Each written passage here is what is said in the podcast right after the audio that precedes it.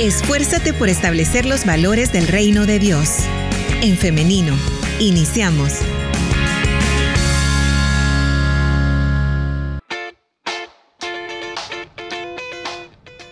transmitiendo en vivo para El Salvador y para el mundo entero. Así que bienvenida, bienvenido si usted recién se conecta con nosotros. Puede participar a través de los comentarios. También puede hacerlo a través del 7856-9496. Tenemos listo a nuestro invitado de esta mañana, al pastor Gerardo Campos, a quien voy a compartírselo en pantalla. Ahí lo tenemos ya. Es nuestro invitado de esta mañana. Bienvenido, pastor. ¿Cómo está? Tiene que desmutear su micrófono, hermano.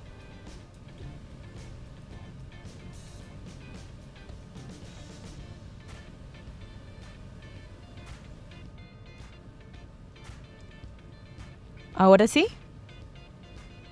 ¿Me escucha? Ahora sí, muy bien. Ahí estamos. Bienvenido. el problema no era mío. A la orden, es una alegría estar siempre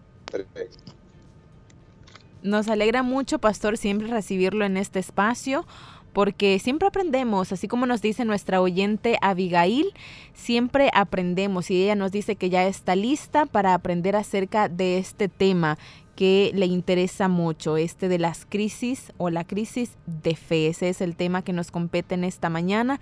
¿Qué tal, pastor? ¿Qué le parece?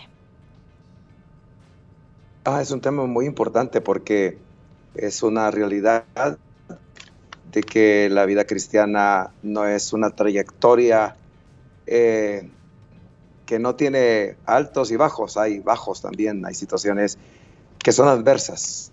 Claro.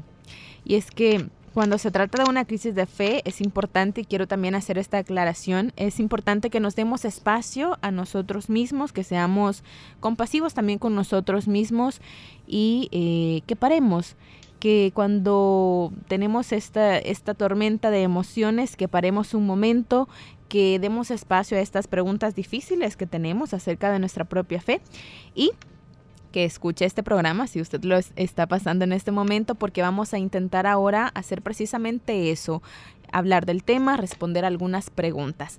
Así que, pastor, iniciamos por eh, lo básico, ¿no? Es conocer qué es una crisis de fe. Bueno, una crisis en términos generales es una situación repentina, inesperada, contraria, que pone en riesgo nuestra vida, nuestra familia, nuestros intereses, nuestros propósitos. Es un golpe que llega de frente y que nos deja algo mareados pensando no de la mejor manera, pero es una adversidad que conlleva un peligro. Y si hablamos de crisis de fe, bueno, eso ya es más, delicado. Eso, por supuesto, tiene que ver con personas que hemos confiado, creído en el Señor Jesucristo y le hemos hecho nuestro Señor y Salvador, a través de quien podemos tener una fuerte confianza en Él. Pero esa fuerte confianza podría debilitarse. Pastor, yo me tomé em, la libertad de recopilar con algunas personas que he conocido que han pasado por situaciones así. Y yo les preguntaba en qué momento fue que usted o, ustedes sintieron esa, esa crisis, ¿no? Y algunas personas, o una de ellas me decía, la primera vez que yo sentí esa crisis, que me llegó esa crisis de fe, fue cuando vi a mi bebé, a un bebé, o sea, imagínese usted esto, madre primeriza a mi bebé en eh, la UCI, en, cuidados intensivos. Esa fue la primera vez cuando yo tuve miedo de perder a mi bebé. O sea, es algo bastante fuerte, ¿no? Después, eh, también otra persona me decía que la primera crisis de fe que vivió fue cuando eh, falleció su abuelita por cáncer y que esta persona había pedido mucho y que había confiado en el Señor para que su abuelita pues no falleciera. Entonces em, me parece que es pertinente también traer ahora a la mesa de conversación estas experiencias o estos testimonios. Ahora, pastor, ¿qué piensa Dios de nosotros cuando tenemos estas crisis de fe? ¿Dios se enoja? ¿Dios nos abandona? Eh, no, Dios es fiel y aunque seamos infieles, Él permanece fiel. Pero es necesario, es importante hacer una diferencia porque hay una línea delgada que nos puede confundir entre las crisis que enfrentamos por medio de la fe. Esas crisis son como los testimonios de las personas que tú has leído en los momentos donde la adversidad golpea y entonces tenemos que confiar y a veces sentimos que no tenemos la suficiente confianza, pero nos fortalecemos, nos ayudan las personas que nos rodean, porque un cristiano nunca debe estar solo. Por eso dice el libro de Eclesiastés, mejor son dos que uno, y hay del solo. Esos momentos donde sentimos que nos falta la fe, allí están las personas para ayudarnos, para acompañarnos. Esas son las crisis que debemos de enfrentar en base a nuestra confianza en Dios, en base a su palabra, en base a la fe, cualquiera que sea. Tal vez no tenemos mucha fe, pero el Señor dijo que una pequeña eh, fe, como un grano, el más pequeño de los granos en ese momento, era suficiente para lograr grandes cosas. O sea, a veces decimos tenemos que tener una gran fe, pero solo hay que tener fe, porque la fe nos permite confiar en Dios y Dios es el Todopoderoso. Pero eso es diferente y por eso pasamos todos los días, quizá, o, o en lo cotidiano, en diferentes momentos, enfrentando la vida que yo acabo de decir todos los días, porque la vida es tan difícil y se torna cada vez más complicada. Pero es diferente cuando tenemos una crisis de fe. Hay una diferencia entre las crisis que vamos a enfrentar en base a la fe y cuando la misma fe está en riesgo, está en peligro. Y eso ocurre cuando comenzamos a dudar de la palabra, de su veracidad, de Dios, de su fidelidad, cuando parece que la tentación de ya no seguir, de no creer, de renunciar a la fe, se hace presente. Y eso aprovecha el adversario de nuestra vida, porque él es muy observador, para atacarnos, para decirnos un montón de cosas como decimos de manera figurada, hablándonos al oído, para que ya no creamos, para que ya no confiemos, para que renunciemos.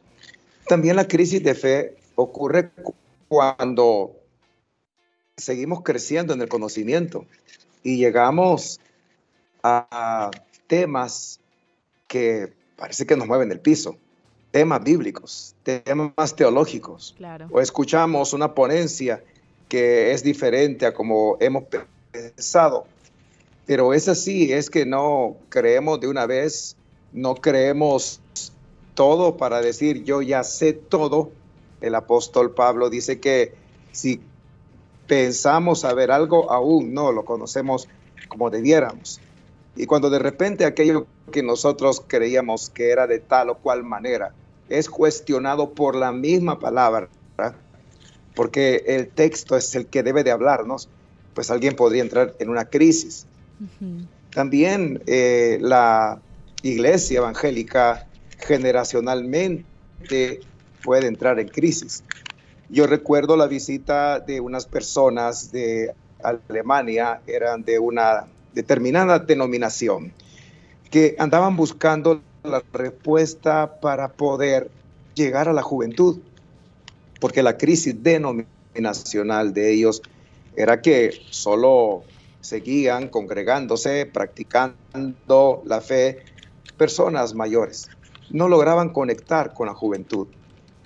Esa es una seria crisis que la experimentará la iglesia, la iglesia evangélica, cuando no tenemos respuesta a realidades contemporáneas y no somos flexibles generacionalmente para comprender a la juventud. cuando no hay una eh, práctica litúrgica que sea viable con la cultura. Ahí entramos en crisis porque estamos esperando que la gente sea como nosotros creímos y quizá creímos décadas atrás. No es que la palabra cambie, lo que cambia es la respuesta que a través de ella la iglesia debe de dar. Entonces hay algunos cristianos que podrían entrar en crisis y son aquellos que dicen, no, defendamos la sana doctrina en nuestra época, en nuestro tiempo no era así. ¿Y cómo va a ser ahora igual? Si es una generación a la cual hay que comprender y llevar una respuesta. Las iglesias que crecemos en fe, crecemos en interpretación teológica, porque no hemos creído todo o descubierto e interpretado de la mejor manera. Es un proceso, un desarrollo. Y hay denominaciones que podrían entrar en crisis ante esas situaciones de pensar qué respuesta eh, podemos dar a la sociedad en este momento. La iglesia deberá inmiscuirse, deberá intervenir, deberá de tocar temáticas que no sean espirituales, bueno, son cuestiones que generan crisis.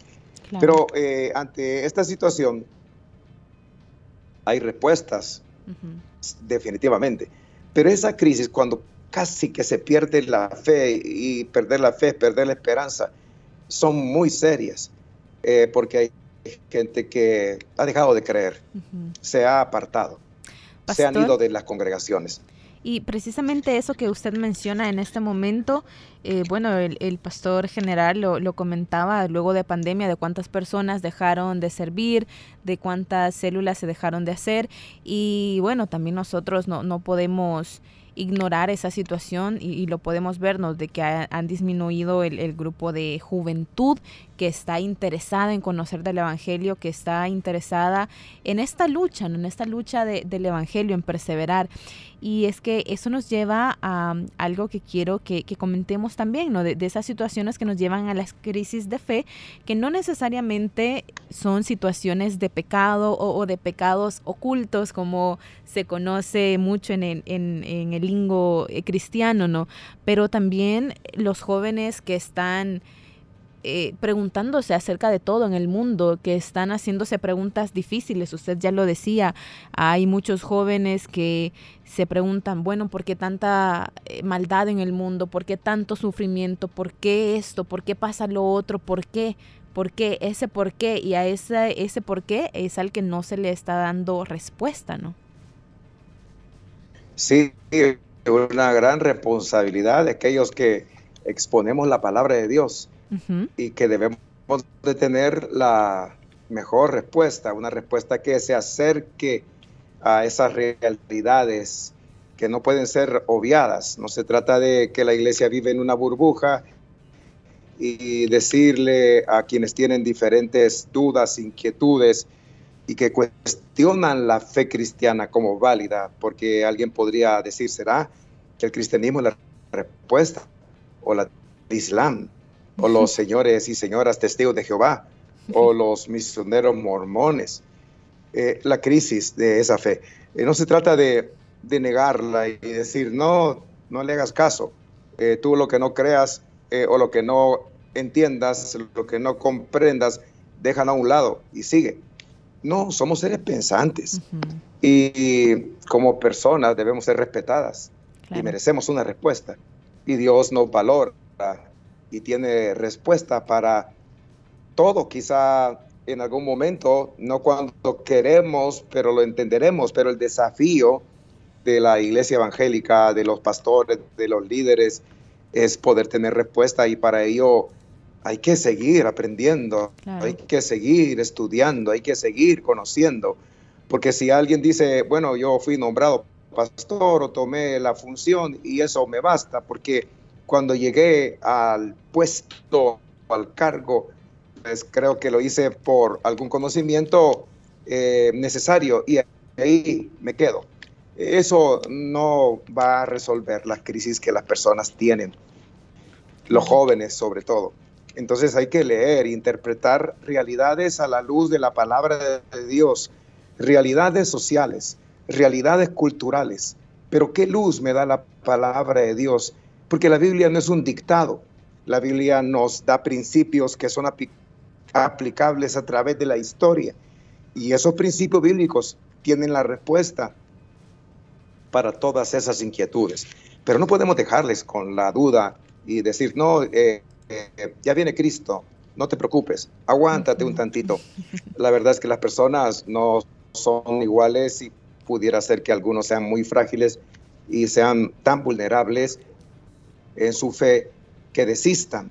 Por eso es importante acompañarles, pero de la mejor manera.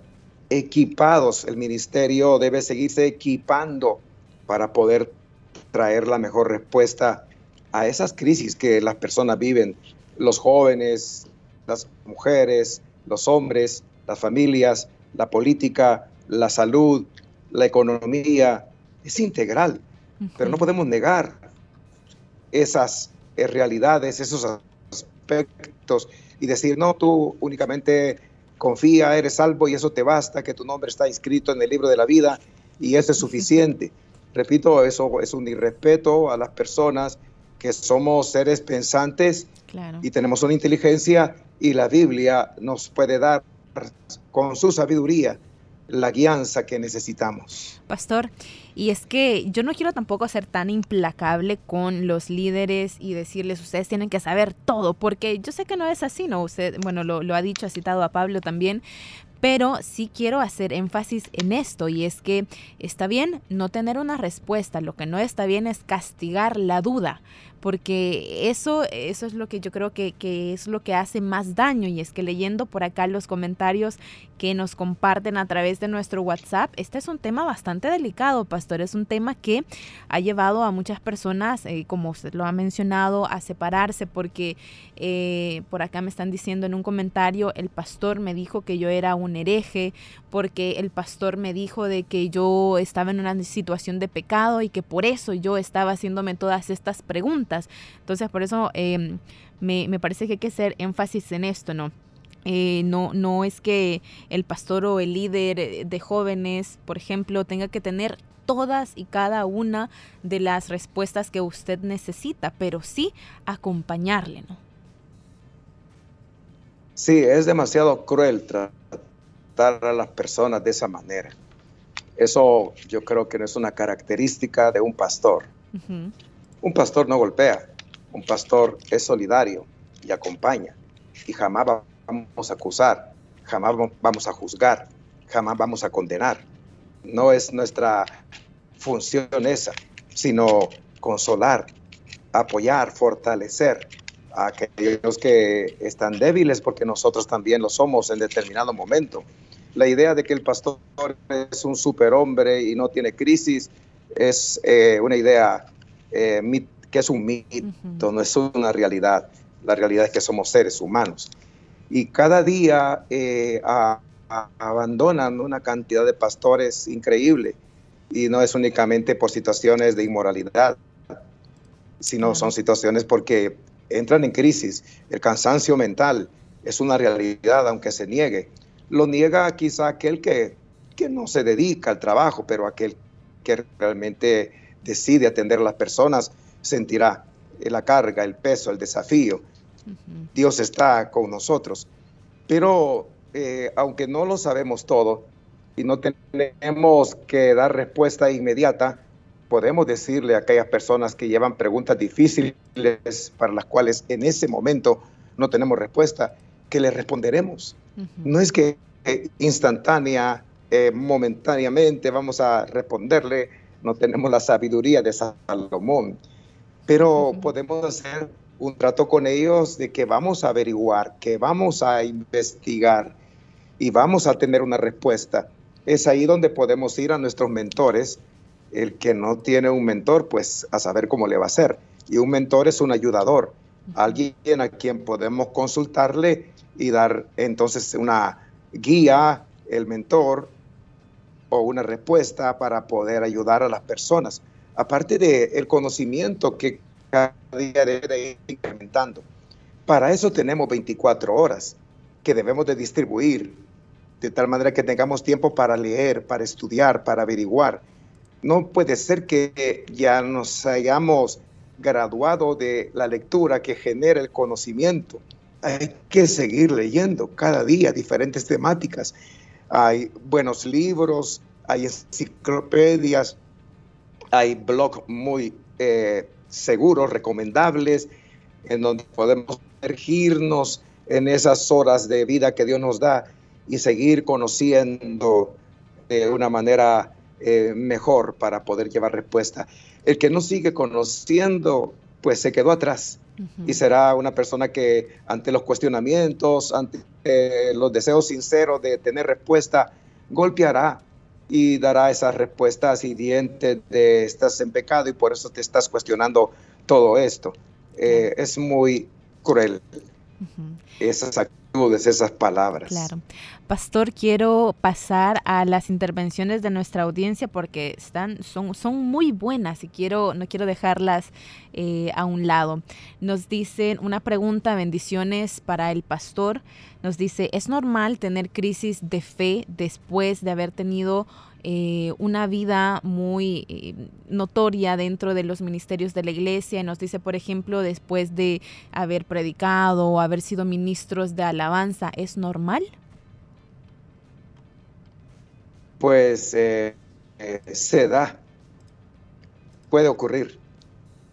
Lo que pensamos es que no sucede, pero las realidades son esas, porque somos seres humanos, que nos casamos, sobre todo cuando nos descuidamos y dejamos de crecer. Crecer es necesario, crecer en la fe, crecer en el conocimiento de la palabra, crecer espiritualmente, crecer en el ejercicio de la fe, de la piedad, como dice, o sea, en servir a las personas, porque eso nos robustece. La palabra de Dios nos alimenta y entre más la conozcamos, más fuertes seremos. Pero cuando pensamos que por el hecho de que ya soy un pastor, ya soy un líder, ya soy parte del equipo de música de la iglesia, ya, y podría, eh, sin que nos demos cuenta, uno descuidarse. Y es entonces cuando sentimos esas investidas de la vida, de los problemas, de Satanás también, o de nosotros mismos, eh, en donde dudamos. Pero es así. Eh, en la Biblia hay grandes hombres de Dios que cayeron en crisis de fe. Por ejemplo, el profeta Elías, el ejemplo memorable de cómo él deseaba mejor morir y le pedía a Dios que le quitara la vida. Era una crisis profunda en la que él había caído, el gran profeta de Dios que había hecho descender fuego del cielo. Pero somos humanos. Por eso dice Santiago que Elías fue como nosotros, un humano. Era un gran profeta, pero dudó. Entonces dudar no es pecado, porque somos humanos y Dios nos comprende. Él nos asiste, nos ayuda. Aquel que tilda a otro que duda de pecador está pecando al juzgarle. Pero pasamos diferentes momentos donde uno a veces dice, aquí ya que se termine todo. Es mejor me aparto, me quedo en otras funciones. Eh, cuestionamos esos momentos porque son momentos tan difíciles. Yo creo que la única manera de poder estar firmes en la fe y no consumirnos ante las situaciones es como lo que le ocurrió a Moisés en el desierto, que vio la zarza que ardía, pero el fenómeno era que no se consumía. Las zarzas eran arbustos que por las altas temperaturas agarraban fuego, se acababan, se consumían, pero esa no, porque Dios estaba allí. Y desde ahí Dios le habló a Moisés. Entonces la clave es mantener, conservar esa presencia de Dios en nuestra vida y no pensar que está, sino asegurarnos. Y la única manera de asegurarnos que Dios está con nosotros es obedecerle y creer en su gracia y en su misericordia. Amén. Pastor, eh, continúo con las intervenciones. Hay variadas y voy a, compartirlas todas para después hacer un comentario general. Nos dicen, mi modesto aporte es que eh, coincide que a medida eh, el cumplimiento de los tiempos vayan adentrándose en la vida humana, irán obviamente manifestándose lo que el Señor dijo para este caso, el amor de muchos se enfriará. También nos dicen por acá, Solamente decir que hay momentos que Dios quiere que pasemos las pruebas solos, porque ahí aprendemos a conocerle mejor, aprendemos cosas que nadie más la sabe y eso nos ayuda a fortalecer nuestra fe y al sentir a Dios y conocerlo no, volvemos a ser iguales. También por acá nos están compartiendo em, una frase que nos dice, de la duda proviene la más profunda fe. También por acá nos están compartiendo otro mensaje y nos dicen, eh, nos comparten una situación en particular, una experiencia. Nos dice que eh, en su iglesia se acercó siempre con la juventud, ¿no? Se acercó a su líder, nos dice no soy de su congregación, pero sí soy de otra y nos dice la denominación que por respeto no la vamos a mencionar, pero nos comenta que cuando le mencionó que tenía preguntas como ¿por qué hay tanto sufrimiento en el mundo? ¿Por qué Dios permite los desastres naturales? Por ejemplo, que su líder en ese entonces lo que hizo fue decirle que solamente el hecho de estar haciendo esas preguntas es porque Dios no se había revelado a su vida. También por acá nos dicen eh, la mayor crisis, nos comentan por acá, es la que eh, va enfocada al libre albedrío, en el cual no creo, pero algunos cristianos piensan que es una postura hereje. Yo no lo creo así. Y ver esa realidad me lleva a una verdadera crisis. También nos dice... Em, puede producirse por dos razones, escuchar y prestar atención a los vientos turbulentos de la desinformación mediática y por profundizar en lo que hemos aprendido e interiorizado en las respuestas, buscándolas aún de las mismas fuentes aprendidas y ver otro punto que no se nos expuso. Nos dicen también, creo que para los creyentes que ponemos nuestras inquietudes con humildad a los pies de la sabiduría divina, divina, esas crisis nos fortalecen. Aún tengo crisis en el aprendizaje de la Biblia que me generan tantas dudas, tantas inquietudes, pero ahí voy eh, pidiendo a Dios de su apertura en mi mente y mi corazón. Como decía David, crea en mí, oh Dios, un corazón limpio y renueva un espíritu recto dentro de mí. Tenemos muchas más, pero comparto esta nos dicen, em, va de la mano también las crisis de fe van de la mano con las crisis emocionales o psicológicas. Ahora quiero rápidamente también pasarme a los comentarios en nuestro Facebook Live. Avi Ramírez nos dice, Dios les bendiga, muchas gracias por haber por abordar temas tan medulares. También nos dicen eh, bendiciones, amados hermanos, desde Los Ángeles, California, les escucho. Es una bendición escuchar al hermano Gerardo Campos. Tengo otro mensaje que nos llega siempre a través de nuestro WhatsApp y nos dicen, eh, pastor, tengo una pregunta. ¿Dios castiga esa duda? Hasta acá nos quedamos con los comentarios, pastor. Bueno, eh, gracias por los comentarios porque enriquecen el tema, los saberes. Tenemos acercamientos con esas ideas que son parte de una realidad. Es compleja, realmente. Pero eso último, que si Dios castiga la duda, eh, no, porque Él sabe que no tenemos toda la fe, pero debemos de pedírsela a Él. Solo recuerdo el caso del hombre que le llevó al hijo que estaba poseído por demonios a los discípulos y no pudieron. Luego Jesús se hizo cargo, como siempre, y le dijo, cree, pero el hombre fue sincero eh, y dijo, clamando a gran voz, creo, ayuda a, mi incredulidad. Entonces, a veces no tenemos toda la fe, pero podemos pedirle a Dios que nos ayude eh, a superar esos momentos difíciles. Y no desanimarnos, no abandonar, no desistir, porque Él está con nosotros, aunque no le sintamos, aunque no le veamos.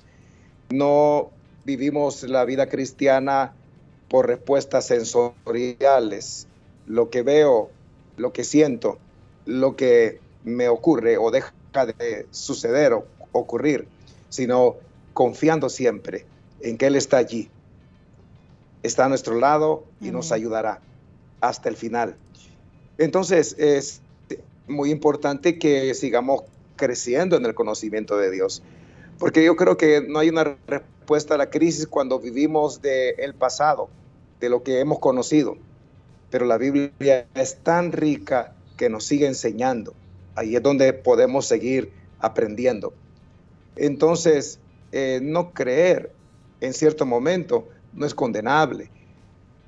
Eh, Jesús le advirtió a Pedro que Satanás le había pedido para zarandearlo como al trigo, pero le dijo, yo he rogado por ti para que tu fe no falte.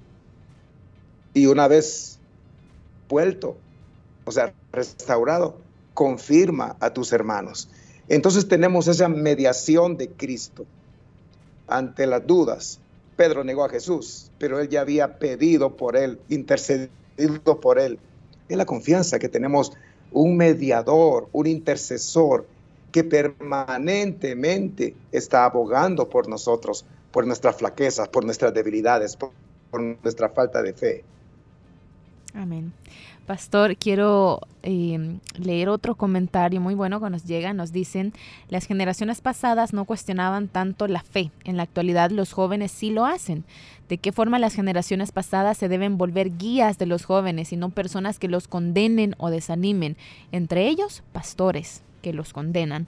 ¿Será que a veces los creyentes estamos como los amigos de Job, que en vez de ayudarlo y animarle, le condenaban y, se, y señalaban?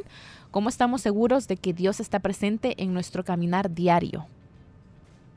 Infelizmente es así. Lo que ocurre es que el pasado fue muy simple, muy básico. Esa burbuja evangélica, espiritualista, que no daba respuesta a, su entorno. Pero ahora hemos entendido cómo el Evangelio es integral. Amén. Y ante eso nos negamos a dar respuestas integrales y nos quedamos con el sesgo de lo espiritual. Pero debemos de seguir conociendo y conocer el Evangelio del Señor Jesucristo que lleva respuesta a diferentes áreas de la vida, no solo la parte espiritual, para poder ayudar a la juventud.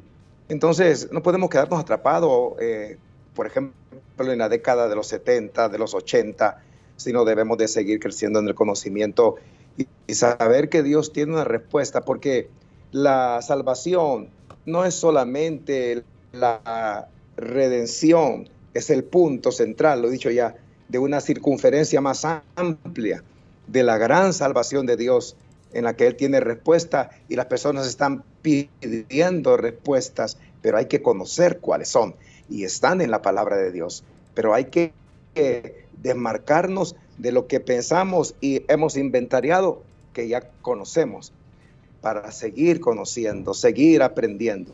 Eso es necesario para poder ayudar. Amén. Pastor y audiencia, el tiempo se ha pasado muy rápido. Nuestra audiencia tiene preguntas, pastor, que a mí me parece que es necesaria eh, el acompañamiento, es necesario el acompañamiento personalizado. Así que, eh, pastor, si tenemos algún contacto para que las personas puedan abocarse, ya sea a usted o eh, por mensaje de texto o por alguna vía. Bueno, eh, yo creo que para seguir creciendo, conociendo y fortaleciendo nuestra fe para enfrentar las crisis, hay que congregarse. Eh, hay que escuchar al pastor de nuestra iglesia, al pastor Mario Vega. Eh, cualquier duda pueden escribirle directamente a él. Él amablemente responde, es increíble la reacción de respuesta que puede dar. Pero también estoy a la orden. Eh, pueden escribirme a mi WhatsApp. Mi número es 503, el área del país, 78 52 73 29. He atendido a varias personas muy gustosamente porque me considero un pastor y por eso doy respuesta o trato de dar respuesta a las personas. A la orden entonces. Muy bien. Pastor, ¿nos repite por favor el número? Sí, el área es 503 y el número es 78 52 73 29. Muy bien, ya hemos anotado el número por si alguien eh, también lo desea, pues puede escribirme yo con gusto se lo comparto.